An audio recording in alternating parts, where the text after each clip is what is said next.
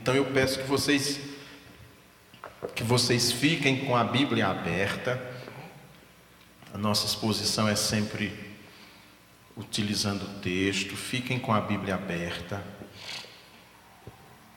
Eu não vou ler o salmo uma segunda vez, né? Todo, porque Jane já fez isso. Então nós vamos trabalhar é, em três pontos, suplicando a Deus em meio à dor. Esse salmo 26 é de autoria de Davi. Davi é autor de muitos salmos da Bíblia. Davi, nós já conhecemos muito sobre ele. Davi era músico, era poeta, era pastor de ovelhas e era o filho mais novo de Jessé. Jessé era o seu pai.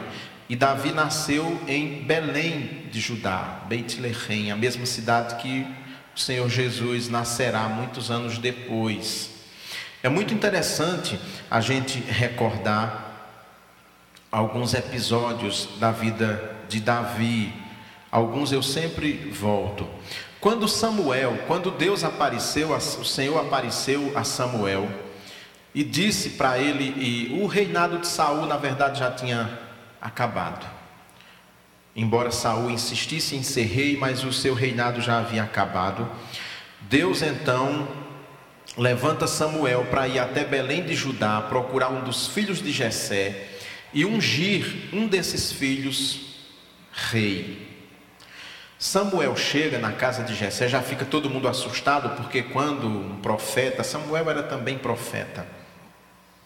Quando um profeta chegava na casa de alguém, o povo sempre ficava meio assustado, porque quase sempre eles levavam palavras de juízo.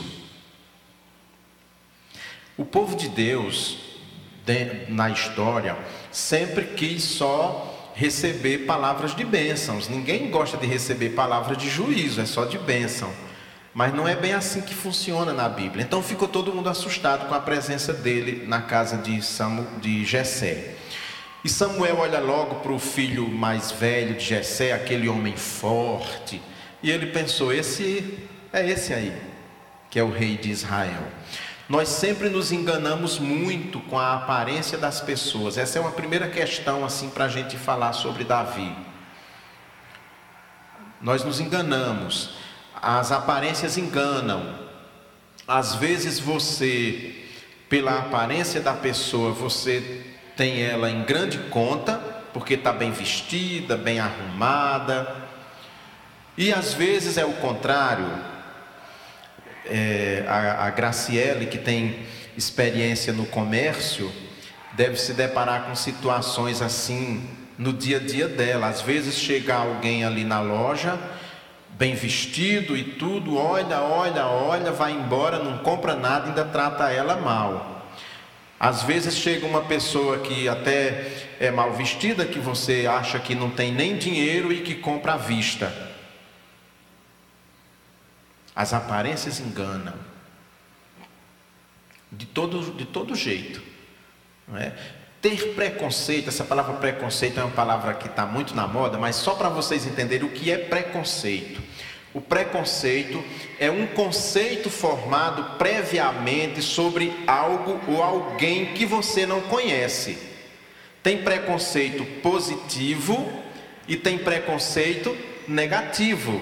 Estão me entendendo? Quando você olha para uma pessoa e, e vê que ela é, é rica, bonita, e aí você, nossa, fulano é rico e bonita, etc, etc. Isso é um preconceito. E aí você passa a tratar bem porque ele é rico e bonito. Alguém que é pobre, mal vestido e feio, você passa, muita gente trata mal, não trata bem, isso também é preconceito, só para a gente entender o que é o conceito em si. Samuel chega lá na casa de Jessé e por causa do, do preconceito, porque Saul preenchia esses critérios. Saul era um homem zarrão, forte, também bonitão. Então ele disse: um novo rei para Israel. É claro que o rei de Israel tem que ser um sujeito grande, forte e bonito. Que história é essa de um rei, né, meia tigela, meia boca, um reizinho que ninguém vai, que não se impõe. E aí ele Jessé vai apresentando os filhos, apresentando os filhos, e Deus falando no coração de Samuel que não, não era aquele, não era aquele, não tem mais filho em casa. Não tem mais filho. Aí ele diz: Não, não é nenhum desse não. Tem alguma coisa errada aqui. Você só tem esses filhos. Saul lembrou. Ah, Jessé. Jessé lembrou. Ah, tem, tem. Tem um, mas é o meu filho mais novo, um adolescente, um ruivinho, um molequinho velho que fica com uma citrazinha tocando e, e querendo fazer poesia. É um menino esquisito, meninozinho esquisito, que estranho. Ele está no campo, está pastoreando ovelhas, não está aqui, está trabalhando. Numa reunião importante dessa para receber o homem de Deus, eu trouxe os meus filhos importantes, não esse moleque, esse adolescente. Manda, vamos ver, deixa eu olhar quem é esse menino. E era aquele menino. Foi aquele menino que Deus tocou no coração do profeta para que ele ungisse rei de Israel. E aí, depois disso, nós conhecemos mais sobre Davi, que aí de fato ele entra na história, é uma figura importantíssima dentro da história do Antigo Testamento, uma figura importante. É, é ele que derrota Golias, um homem enorme, forte, invencível, que desafiou o exército de Israel e que e Davi ficou uma fera com aquilo ali, não, ele não pode dizer isso do exército do Senhor, não. Peraí. Esse camarada, eu vou ter que acertar contas com ele. E se apresenta para servir como soldado. Saul coloca nele umas vestes enormes, porque não tinha soldado com aquele corpo de, de Davi. Não dá certo aquela roupa, e ele vai a si mesmo, sem arma, sem nada, vai com uma funda que quem foi moleque e viveu na roça sabe o que é uma funda. A funda, você é um pedaço de couro, pequeno assim, com duas, com um cordão, uma cordinha amarrada aqui nas pontas.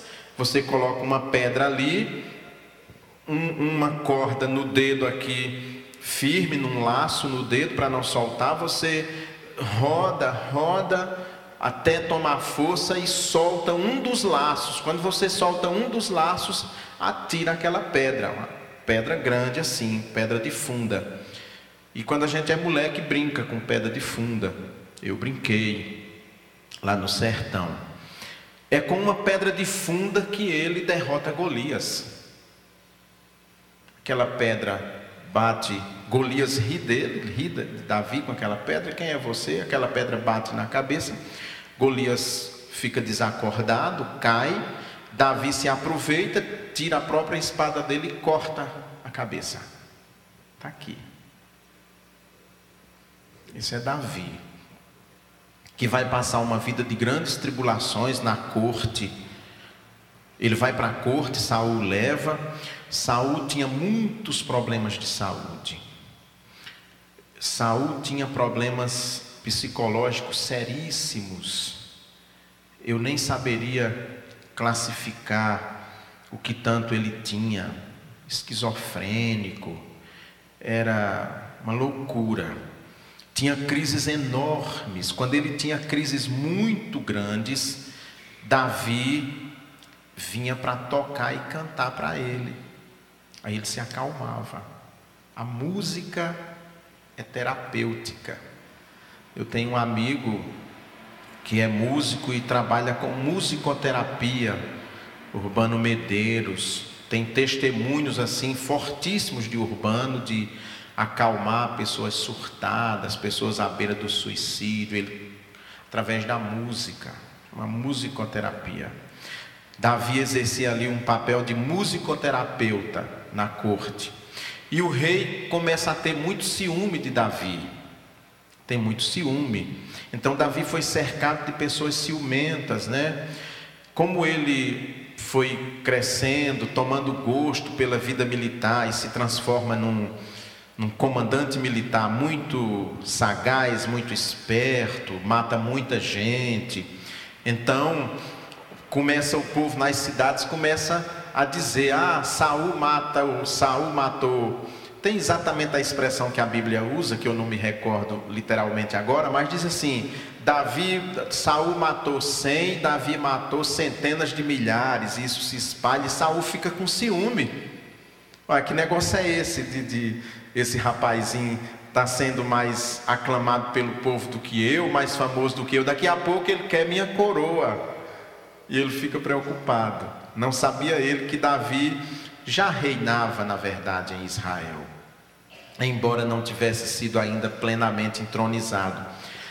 Mas seria para vocês entenderem aquele momento de Davi, é, é o seguinte: no, na esfera municipal, né, que é a esfera que eu conheço, geralmente em ano de eleição, como esse ano, você tem a eleição em outubro, aqui é só um turno. Em outubro vai ser eleito um novo prefeito para Paracatu. No geral, festas de formatura, mesmo nas escolas municipais, estaduais, faculdades, ninguém chama mais o prefeito antigo, já só chama o prefeito que foi eleito, que não ainda está no exercício do mandato. Davi estava nessa situação, ele já tinha sido eleito por Deus, ainda não tinha sido empossado no trono, mas ele já reinava no coração do povo de Israel. Esse é Davi, que vai enfrentar muitos desafios na vida dele. Davi, nós já falamos aqui em outras ocasiões, Davi, dentre os muitos defeitos de Davi, eu citaria o fato dele ter sido um péssimo pai de família. Davi é um péssimo exemplo como pai de família. Como era costume os reis daquela época, ele teve filho com mais de uma esposa. Então, isso gerou muita confusão, muita briga entre os filhos, briga por poder. Esse salmo mesmo, os estudiosos situam esse salmo 26 justamente dentro do período que Davi estava sendo perseguido por um dos filhos dele, Absalão que queria o trono e que queria matar Davi para tomar o trono. Olha que loucura. Então Davi foi, é um péssimo modelo de pai de família. Não soube educar seus filhos, não trabalhou bem os seus filhos. Esse para mim é um ponto de Davi que nós é, precisamos sempre ser muito críticos em relação a isso. Foi um péssimo pai de família e por ter sido um péssimo pai de família, sofreu as consequências. Os filhos disputando a herança, filho matando filho, é, irmão matando irmão, aliás, irmão estuprando uma irmã, uma meia-irmã, depois o outro irmão mata o que abusou da irmã, olha só você vê uma situação dessa dentro de sua casa. Um filho seu se finge de doente para se aproximar de uma filha sua que é meia irmã dele e estupra aquela menina, depois não quer mais saber dela. E aí, um irmão da menina, que era irmão de pai e mãe, vinga aquele ato horrível, reprovável, matando. Agora imagine o coração desse pai vendo esses filhos desse jeito, se matando. Irmão abusando de irmã, irmão vingando esse ato, assassinando. Então Davi teve muitos problemas na vida dele. Mas tem uma coisa em Davi que é muito importante. Davi tinha o coração voltado para Deus, por incrível que pareça. Ele queria servir a Deus, ele tinha dificuldade de servir a Deus como Deus quer que os seus servos sejam, mas ele buscava servir a Deus, fazer a vontade de Deus. E é por isso e outras questões que a Bíblia vai dizer que Davi era o homem segundo o coração de Deus. Nós somos muito parecidos com Davi em alguns aspectos. Por mais que queiramos servir a Deus e só a Deus servir, mas nós sabemos que nem sempre nós fazemos isso. Nem sempre, por causa de muitas questões. Nós perdemos esse foco de servir a Deus, nos envolvemos em outras questões, é, é, às vezes em problemas por causa de trabalho, de família, grandes dificuldades, e nós nos desviamos, saímos desse foco. Saímos desse foco. Mas Deus conhece nosso coração, como Ele conhecia o coração de Davi. E nunca tirou a mão de proteger Davi. Como ele não faz isso, ele, ele continua protegendo e cuidando de todos aqueles que ele ama, mesmo com os tropeços que nós temos em nossa vida. Esse salmo, então, muito provavelmente foi composto dentro desse contexto difícil que Davi vivia. E aí o versículo primeiro diz assim: Julga-me, ó Senhor, pois tenho vivido com integridade, tenho confiado no Senhor sem vacilar. Davi está dizendo o Senhor: Senhor, me faça justiça. O que eu quero do Senhor é justiça.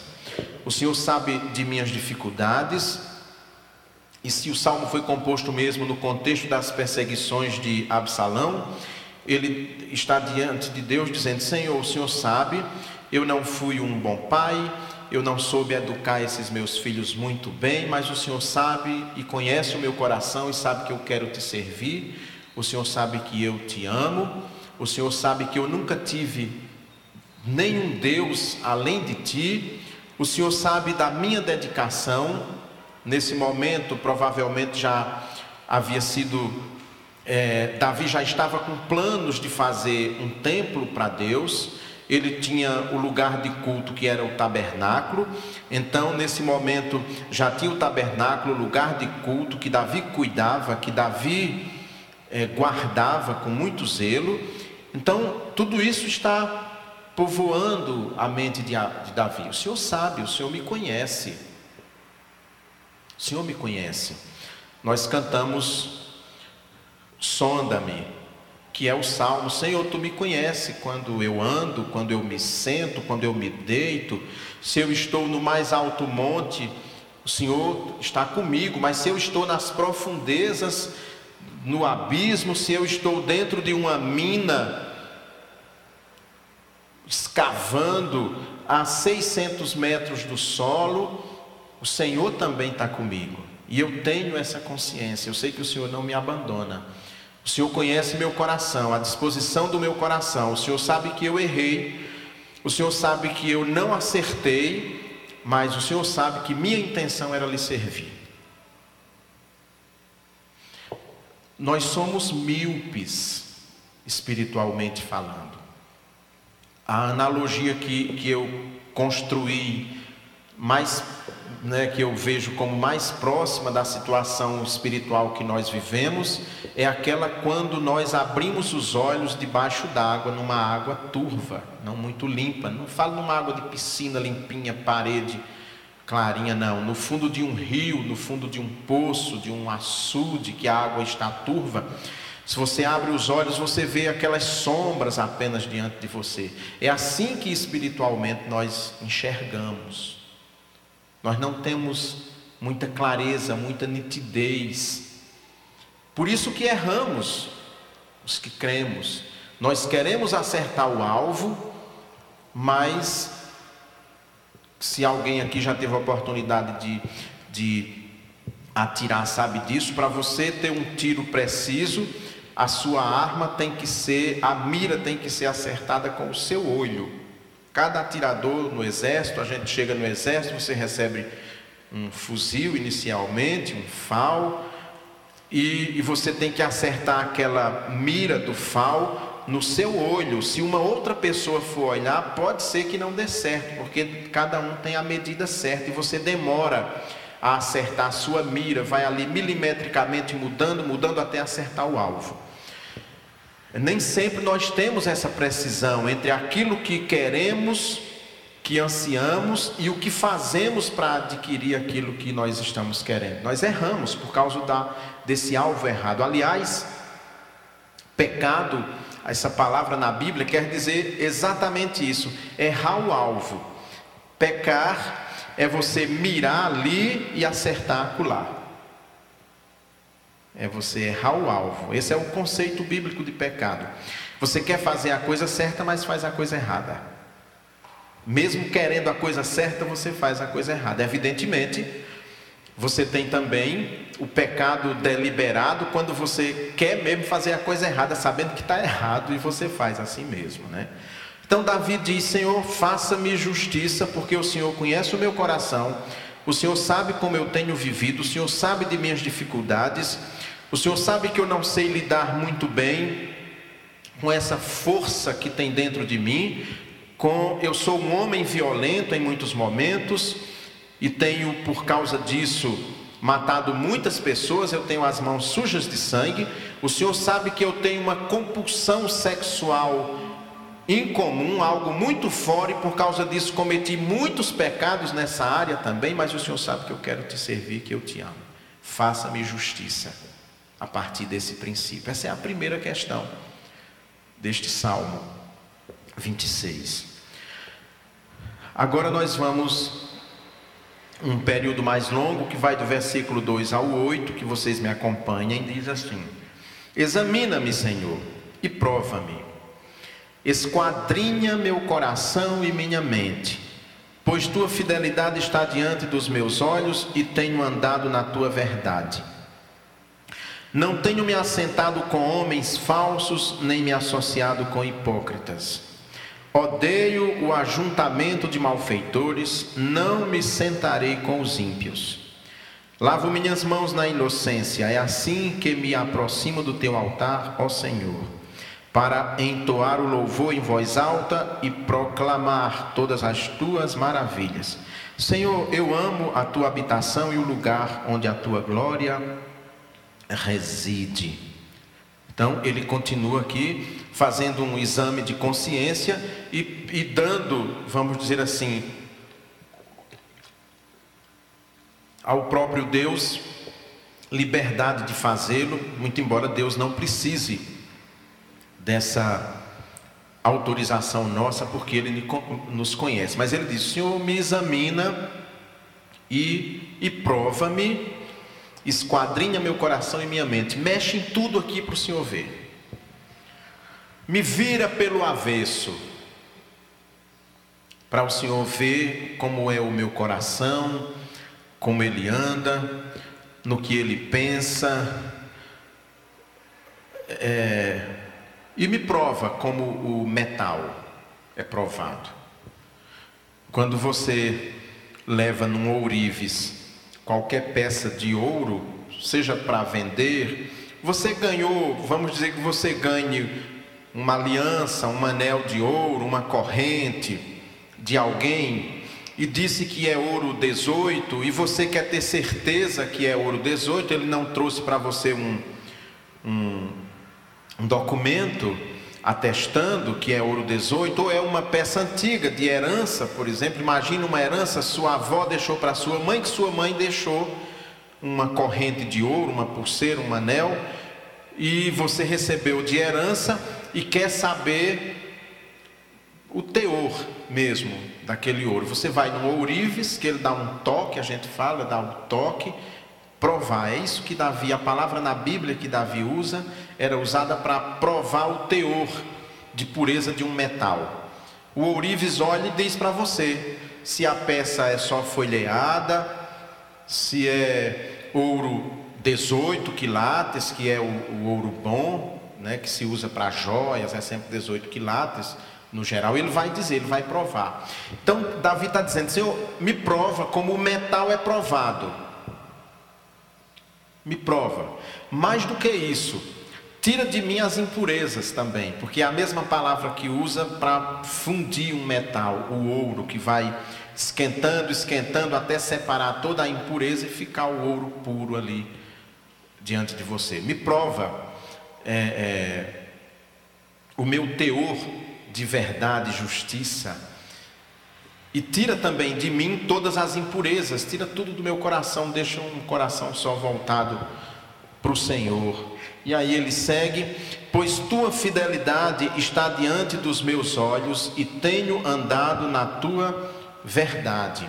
Ou seja, Davi quer ser fiel a Deus, ele quer seguir em fidelidade a Deus, e essa é a busca dele. Nós precisamos ter muito cuidado e, e, e sempre observar quando nós somos muito zelosos com a questão da fé, da igreja, para nós não cometermos excessos em nome deste zelo, desta fidelidade.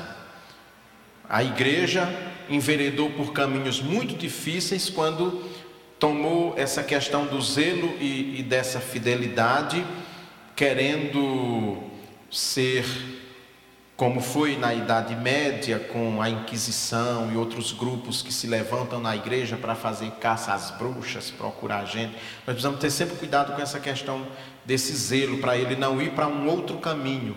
Mas Davi, ele diz: O Senhor, veja que esse meu zelo, que essa minha fidelidade, ela está de acordo com tua palavra, com o teu amor e o Senhor veja que, apesar de todas as minhas dificuldades, de todos os meus defeitos, eu ando na tua verdade, eu busco viver a sua verdade.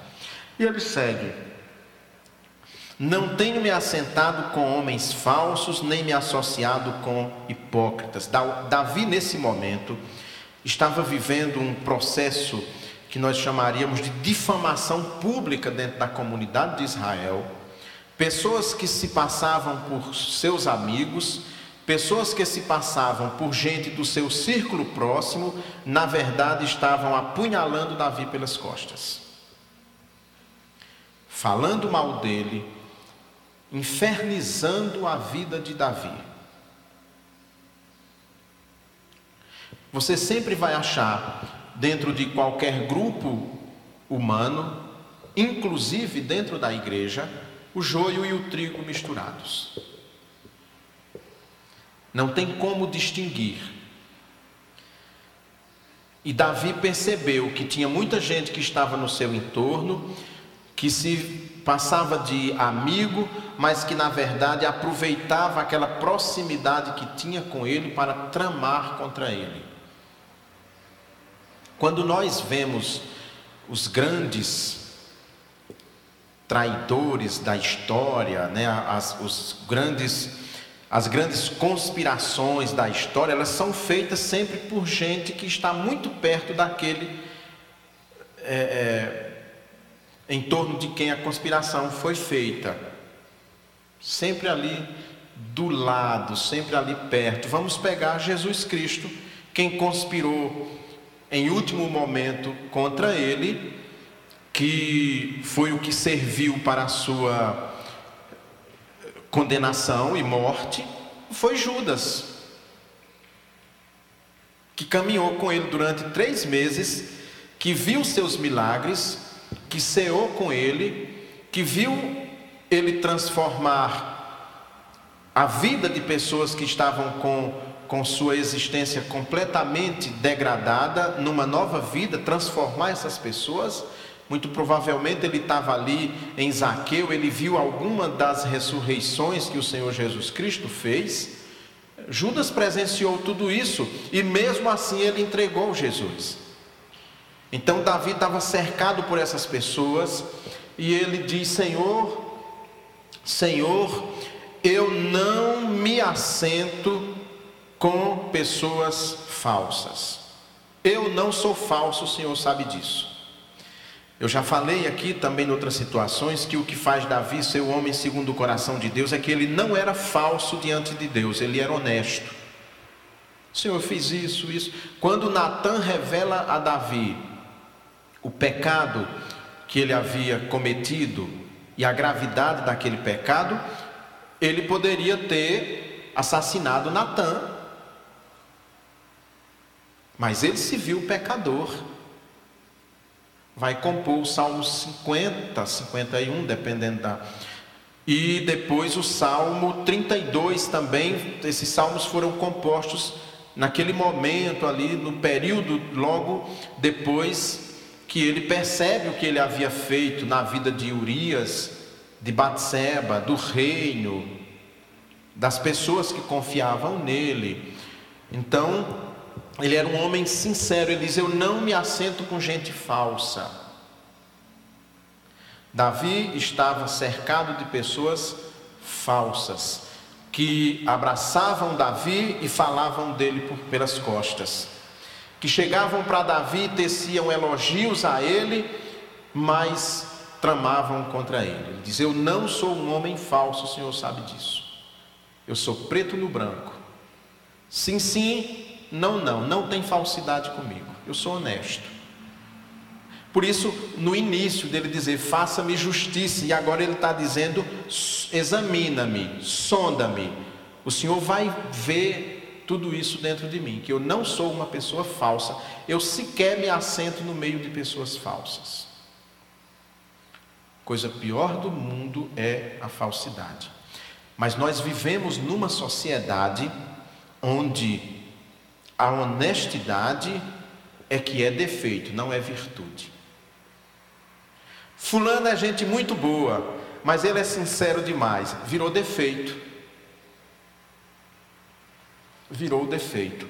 Nós gostamos muito mais, nós vivemos numa sociedade do simulacro, da falsidade, da mentira.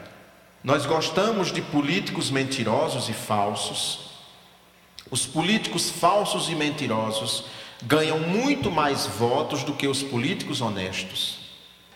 Nós preferimos eles. Se chega um político aqui nos faz uma promessa, mesmo você sabendo que ele não cumpre, cumpre aquela promessa, que é mentira, que aquilo é falsidade para ganhar voto, você vota nele, porque se chegar outro e falar que não consegue realizar, que não vai fazer aquilo, você não vota naquele que foi honesto. Você vota no falso. Vai ter campanha para vereador. A função do vereador, do legislativo, de acordo com a Constituição, é formular leis e examinar, vigiar os atos do executivo. Ponto final. Não é função de vereador construir escola, não é função de vereador sequer erguer o maldito de um quebra-mola numa rua. Mas no geral é eleito aquele que promete que vai construir, que vai asfaltar a sua rua, aquele que vai construir uma praça no seu bairro, aquele que vai conseguir um emprego para você. Emprego no setor público tem que ser por meio de concurso e não de jeitinho. Mas você vota naquele que quer dar um jeitinho. Só que quando você dá um jeitinho, você deixou um tanto de gente para trás que tinha o direito, através de um concurso público, de, que, de ter aquele trabalho. Mas nós queremos mesmo é um mundo de gente falsa. Nós gostamos é de um mundo de gente falsa. Você prefere um pastor falso que minta, que fale promessas que jamais serão cumpridas na sua vida, a um pastor que lhe seja honesto e que lhe diga a verdade da Escritura. Davi não era falso, Davi não era desonesto, ele era um homem sério. Ele sequer se sentava do lado de pessoas falsas. Mas a sociedade, na verdade, ela gosta de pessoas falsas.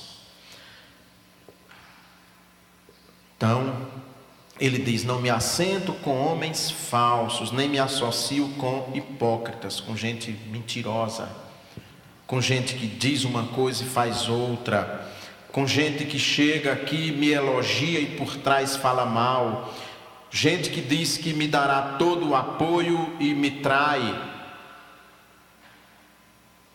A história está repleta dessas pessoas. Mas no fundo, no fundo, a sociedade dá muito mais espaço a essas pessoas do que para as pessoas sérias e honestas. As pessoas sérias e honestas não têm lugar nesta sociedade que nós vivemos hoje. Ninguém gosta de um policial sério e honesto. Você gosta do policial que na hora da multa dá um jeitinho. Você não gosta do que cumpre a lei. Você não gosta de um juiz que cumpra a lei, que faça tudo certinho. Principalmente nós brasileiros que temos a questão tão própria nossa que é o jeitinho brasileiro. É o jeitinho brasileiro. Vamos dar um jeito aqui, eu vou arrumar isso para você.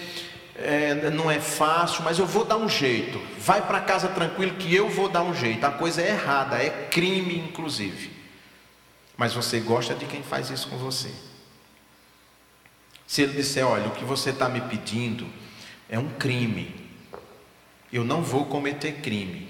Eu fui, se é um político ou um policial, eu tenho que defender a justiça, a lei, que é para todos. Isso que você está me pedindo é crime, eu não vou fazer. Você sai com raiva dele, você não gosta dele. Estou falando de modo geral, evidentemente. Odeio o ajuntamento de malfeitores, não me sentarei com os ímpios. Não fico onde junta malfeitores, Davi diz. O Senhor sabe disso. Não me sento. É, não gosto de ver quando os malfeitores, quando as pessoas mais estão juntas, reunidas, eu não me associo a elas, eu não gosto dos ímpios, ou seja, daqueles que estão fora da aliança de Deus, não me associo. O Senhor pode examinar meu coração, que o Senhor vai ver que isso é verdade. Olhe o meu histórico de vida, que o Senhor vai saber que isso é verdade. Não sou santo, não, fiz muita coisa errada, mas nesses aspectos aqui o Senhor vai ver, esquadrinha, examina meu coração, que o Senhor sabe que eu estou sendo honesto com o Senhor. É o que Davi diz. Ele diz mais: Lavo minhas mãos na inocência, é assim que me aproximo do teu altar, ó Senhor. Ele está usando aqui uma expressão, lavo as mãos na minha inocência, relembrando toda a ritualística levítica, ritualística do Antigo Testamento, de abluções, de lavação de mãos, liturgicamente, né? As pessoas lavavam as mãos como sinal de purificação, como sinal de purificação. Eu já falei aqui em outras situações que a missa tem muitos elementos dentro de sua liturgia, da liturgia do Antigo Testamento. Especifiquei mais que a missa ortodoxa ainda é mais próxima, mas a missa católica, quem já foi numa igreja romana e prestou atenção, eu fiquei na igreja de Roma até meus 40 anos, Lá há momentos dentro da missa que o acólito se aproxima do padre com uma, uma jarra com água, uma bacia, geralmente inox, né, uma bacia, e lava as mãos do padre em alguns momentos da missa, lava as mãos, tem um paninho no braço ali do acólito, ou um segundo acólito segurando aquele paninho, o padre enxuga as mãos e volta para a missa, sobretudo antes da consagração, do momento da antes da comunhão, né? Aquilo é uma lavagem de mãos, uma ablução de purificação, como no Antigo Testamento. A mão do padre não está suja, está limpa. E ele sabe que a mão está limpa. Mesmo ele tendo consciência que a mão está limpa, ele lava a mão, porque aquilo ali é uma lavagem cerimonial, é uma ablução que não tem o significado de, de lavar a mão no sentido de tirar a sujeira propriamente, mas de purificação espiritual. Essa é a ideia, que para vocês entenderem o que é que Davi está dizendo aqui. Então ele está dizendo que eu lavo minhas mãos na inocência, é assim que me aproximo do teu altar, ó Senhor. Eles sempre que se aproximavam do altar, sempre que chegavam no momento de oração, eles faziam essas abluções.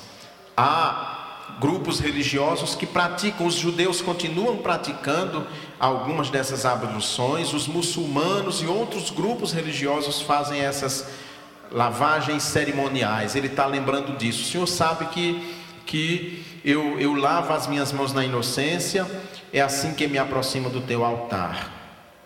Ele segue ainda dizendo para entoar o louvor em voz alta e proclamar todas as tuas maravilhas. Eu falei lá no início que Davi era poeta, compositor, né, era músico. Muitos salmos que nós temos na Bíblia são de autoria dele, outros foram feitos sob, é, digamos assim, inspiração de Davi, né? inspiração no sentido humano, né? fazem aquele salmo na mesma linha de, de Davi.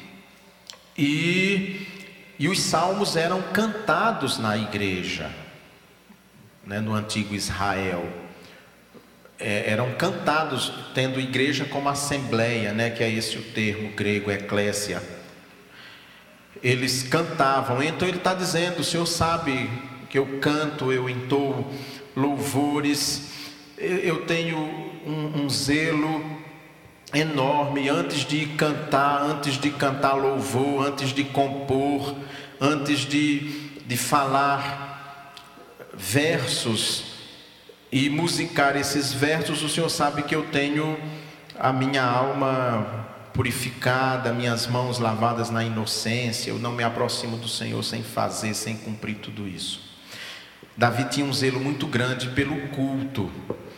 O culto no Antigo Testamento era algo levado muito a sério e seguia uma, um, um rito, esta é a palavra, seguia um rito muito rígido. Né? É, o, o culto nosso, presbiteriano, ele busca aproximar-se neste sentido da, da daquele culto judaico.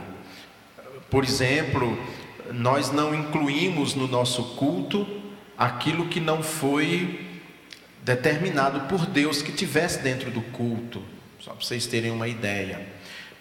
Por isso que para muita gente o culto presbiteriano é um culto frio. Não há gritos no nosso culto, não há gente dançando, não há gente pulando no nosso culto. E não vai haver, não vai haver a zelo por isso, é, não há gente gritando, pulando, como é feito, não há gente caindo, é, é, desmaiado no chão, tendo ataque histérico dentro do, do culto, não há nada disso. É um culto racional. Ele é um culto racional, comandado pela razão por aquilo que a Bíblia estabelece como culto. Como culto. Então, Davi está tá falando que para entoar louvores, certamente lá no tabernáculo, louvores em alta voz, tudo isso antes ele lava as mãos dele na inocência. No nosso culto, esse lavar as mãos na inocência, no nosso culto, se vocês, claro que vocês já observaram, porque desde que eu estou aqui, sigo rigorosamente o, o, o manual nesse sentido e sigo a ordem do culto reformado. Nós temos um momento no culto de confissão de pecados. Todo culto nosso tem esse momento. Esse é o momento do lavar as mãos na inocência, o equivalente nosso. Estão me entendendo? Assim como eles lavavam a mão e aquilo era ino, né, na inocência, como ele diz, no momento que nós nos colocamos dentro do culto e pedimos perdão a Deus, fazemos uma confissão sincera de pecado, dos nossos pecados, essa confissão é sincera, é do coração, não é apenas para cumprir um rito, embora dentro do culto seja um rito aquele momento, porque tem o um momento certo de fazê-lo, mas o ato que cada um faz é um ato livre dele para Deus. Quando nós fazemos isso, nós estamos purificados, por isso que não precisamos lavar as mãos. Porque nós lavamos a alma, o coração. Então, nós temos no nosso culto esse momento de de confissão de pecados, vocês podem observar, todo culto tem. Confissão de pecado vem, o leitor lê um texto, via de regra, um texto que remete à situação de pecado que nós vivemos, e diz que depois de um minuto de silêncio, quando todos fizerem sua oração individual de confissão, porque cada um sabe de si, alguém fará uma oração pública de confissão de pecados. Evidentemente, aquela oração pública é uma oração genérica por toda a igreja. Quem vai fazer a oração pública, ele não está obrigado de diante da igreja confessar os seus pecados neste sentido, né? Porque ele já o fez individualmente para Deus. E ninguém precisa fazer isso no momento do culto, não é o momento porque fez para Deus, né? A confissão foi feita para Deus. E aí, esse segundo ponto encerra dizendo: Senhor, eu amo a tua habitação e o lugar onde a tua glória reside. Para o judeu, muito embora ele soubesse que não havia santuário, que não havia lugar nenhum que contivesse Deus, mas o tabernáculo e depois o templo era ali onde residia a glória de Deus. Era ali onde Deus se manifestava de um modo muito especial, que era o tabernáculo e depois o templo de Jerusalém. A nossa relação com o templo não é a mesma do Antigo Testamento, porque nós sabemos que o templo real, verdadeiro, digamos assim, aqui na terra do Espírito Santo de Deus é o coração, é o nosso coração e não o lugar onde nós nos reunimos. Mas o lugar onde nós nos reunimos é separado, consagrado para a adoração pública. Aqui não é um lugar para ter festa, né? durante a semana ser uma boate e no fim de semana ser igreja. Não é bem assim que a gente compreende. Foi um lugar que foi separado apenas para isso, para esse momento aqui. E os judeus tinham muito zelo com, com a casa de Deus, com o lugar, porque ali era onde se manifestava a glória de Deus, onde se manifestava a sua presença de modo muito forte. E Davi percebe isso claramente com relação ao tabernáculo, com relação à arca da aliança, ele experimenta isso na sua vida no, durante o seu reinado. Por fim, versículos 9 ao 12, diz assim: Não me leves para junto dos pecadores, nem me deis o destino dos sanguinários, cujas mãos praticam crimes e cuja destra paga subornos. Eu, porém, ando com integridade. Resgata-me e tem compaixão de mim. Meus pés permanecem firmes em retidão na assembleia bendirei o Senhor. Ele diz: Senhor, me livre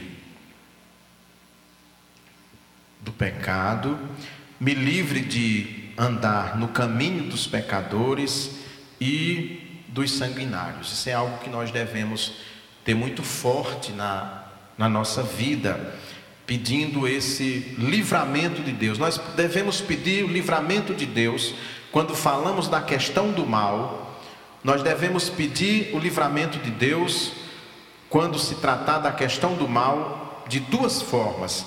Primeira forma, Senhor, livra-me de praticar o mal. Livra-me de praticar injustiça. Essa é a primeira. A segunda, livra-me de ser vítima do mal. Livra-me de ser vítima de injustiça. Me livra disso.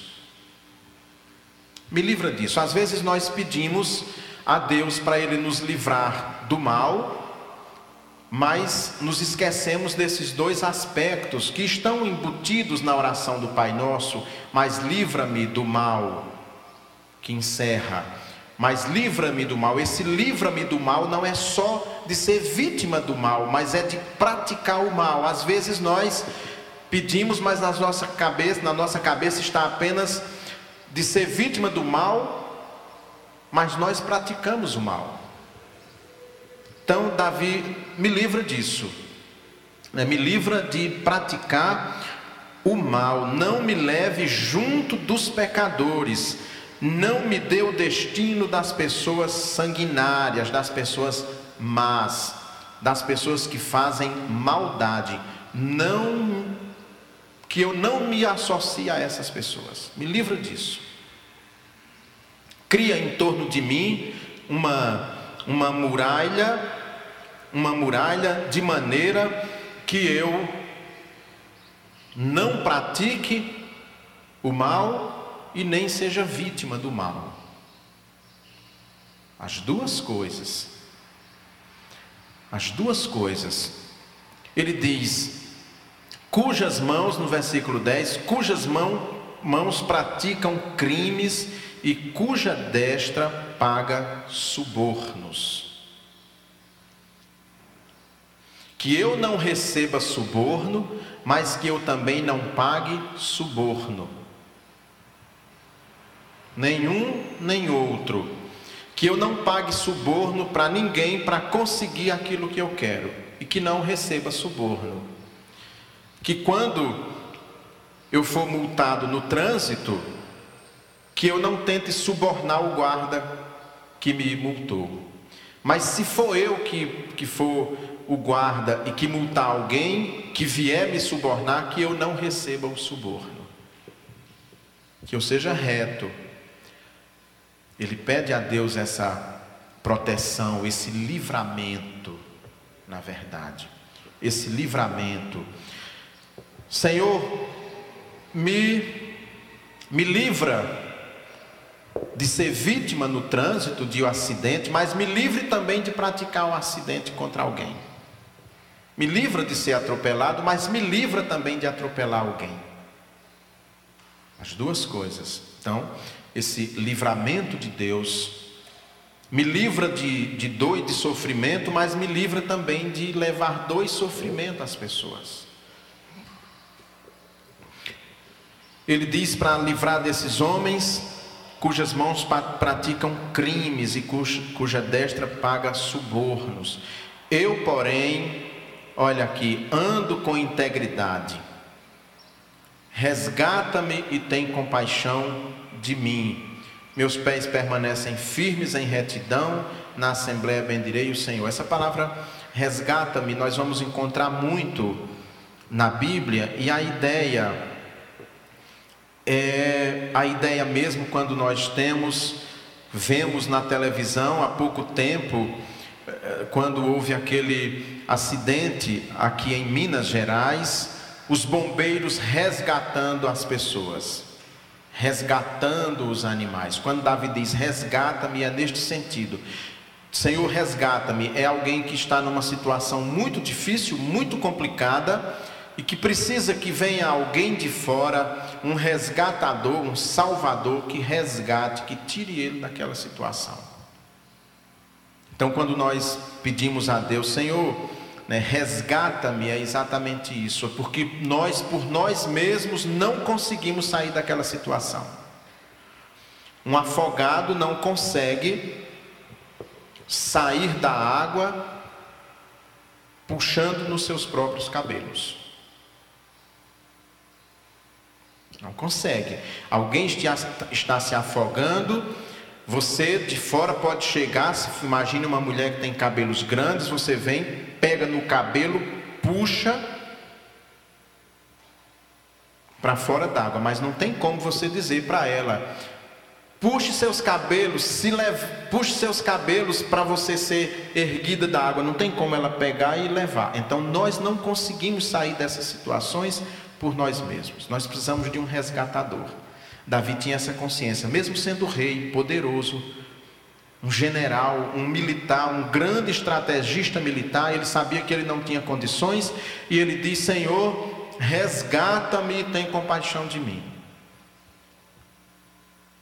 diante de todas as dificuldades, as lutas que nós vivemos, esses momentos que nós passamos na nossa vida, e cada um passa esses momentos na vida, nós devemos sempre é, nos dirigir a Deus, como Davi faz aqui: resgata-me e tem compaixão de mim.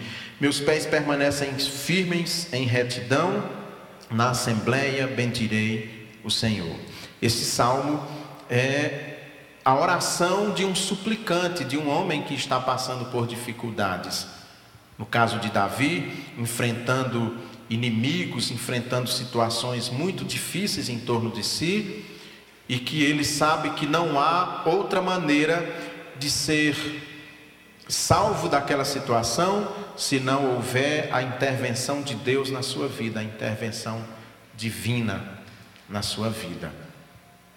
E Davi tinha a certeza, a plena consciência que Deus ouviria o seu clamor, ouviria a sua oração e o resgataria daquela situação, como livrou de tantas situações difíceis. Livrou de Saul, livrou dos seus próprios filhos, livrou de quem queria eh, conspirar contra ele, tomar-lhe a coroa, Deus o livrou e ele pôde morrer como rei de Israel, o maior rei de Israel, e inclusive passar o cetro, a coroa para o seu descendente, para Salomão. E mais do que isso, a Davi foi feita a promessa de que era um filho seu que reinaria eternamente em Israel. E essa promessa foi cumprida em Jesus Cristo, que, como filho de Davi, filho da casa de Davi, reina eternamente e continuará reinando ad eterno, sem fim. E ele veio da casa de Davi e é o cumprimento mais perfeito de todas essas promessas que haviam sido feitas para este grande rei de Israel. Amém. Vamos ficar de pé. Deus bendito, muito obrigado, Senhor, por este salmo tão bonito, este salmo de Davi. Obrigado porque ele traz verdades tão fundamentais na nossa vida, que tenhamos, Pai, um coração voltado para ti, que nosso coração não se associe ao mal, à maldade, que não nos assentemos na roda daqueles que praticam o mal. O Senhor nos livre não só de ser vítimas do mal, mas também de praticar o mal e que possamos ter uma vida honesta que honre o teu nome. Em nome do Pai, do Filho e do Espírito Santo. Amém.